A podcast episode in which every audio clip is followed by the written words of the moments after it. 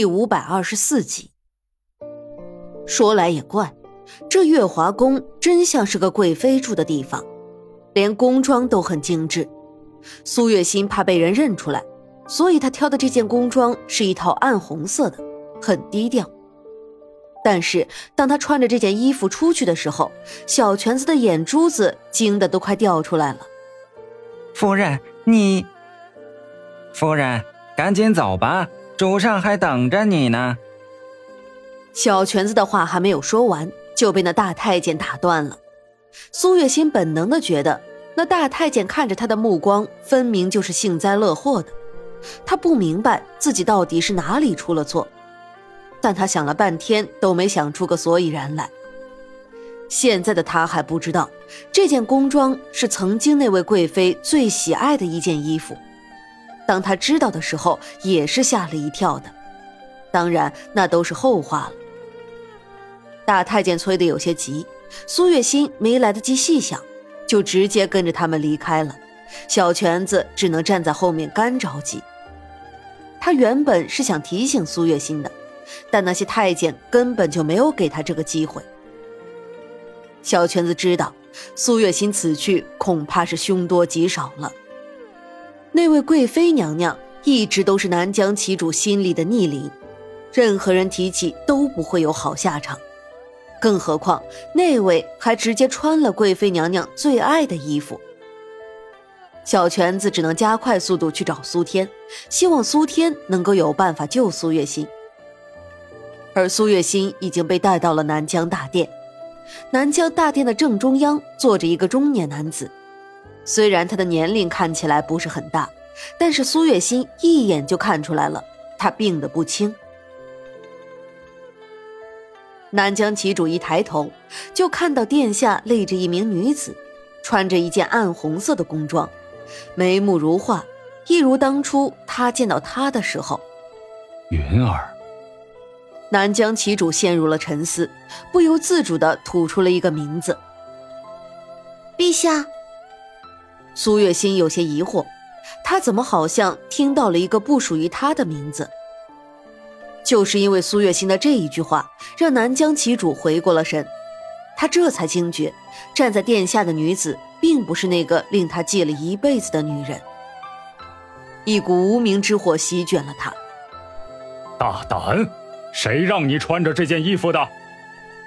南疆旗主的怒气是不容小觑的。他身上释放出来的威压，差点压得苏月心软了腿。苏月心好不容易才承受住了那股威压。这个南疆旗主的气势，简直比他见过的任何一个人身上的气势还要强。陛下，我不知道自己做错了什么，才让陛下如此生气。苏月心虽然有些站不直身子，但他的气势却不能输。他要让南疆旗主知道。他不怕他。南疆旗主还从来没有见过哪个小姑娘见了他不害怕的。他身上的怒意消散了些，但却还是有些余怒的。你身上的这件衣服是从哪儿来的？南疆旗主面色阴沉的问。苏月心看了一眼自己身上的衣服，在迟疑了一瞬之后，终于是明白了。按照那月华宫里的富贵程度，那个贵妃应该是个很受宠的宫妃吧？看来她是不小心穿错了衣服了。陛下，在来到这里之前，我并不知道我住的地方到底是谁的宫殿。我去打探过，但却没有人愿意告诉我。对不起。苏月心一边说，一边把身上的外衣脱了下来。既然不是自己的东西，再好看也不应该觊觎。这么说，你是在怪朕了？南疆旗主怒极反笑。苏月心这番话看似是在认错，但实际上是在说他不肯别人告诉他贵妃的事。就算是他穿错了衣服，也是因为他根本就不知道这件衣服是谁的。我怎么敢呢？苏月心能够感觉到，落在他身上的那股威压已经消失了，连带着让他说话也变得轻松了一些。他将外袍叠好放在一边。有意思，你果然是个有意思的女子，怪不得沈炼会那么喜欢你。南疆旗主突然就笑了，也不知道到底是在生气还是在开心。陛下今日让我过来，不会就只是为了跟我说几句无关痛痒的话吧？身上的那股压力没有了，苏月心说话都十分的轻松了起来。也不知道他是不是好了伤疤忘了疼，竟然就这样大大咧咧的问。说完之后，他就有些后怕了起来。好在南疆旗主并没有跟他计较这么多。朕的要求很简单，你离开沈炼。陛下应该知道，我和沈炼在京城的时候就已经成亲，我们一起经历了那么多，你真的觉得我会离开沈炼吗？苏月心冷哼一声，虽然知道这样说很有可能会惹怒南疆旗主，但是他还是想要向他表明自己的态度。丫头，你的胆子很大，但是很可惜，在朕的面前，你这样做是没用的。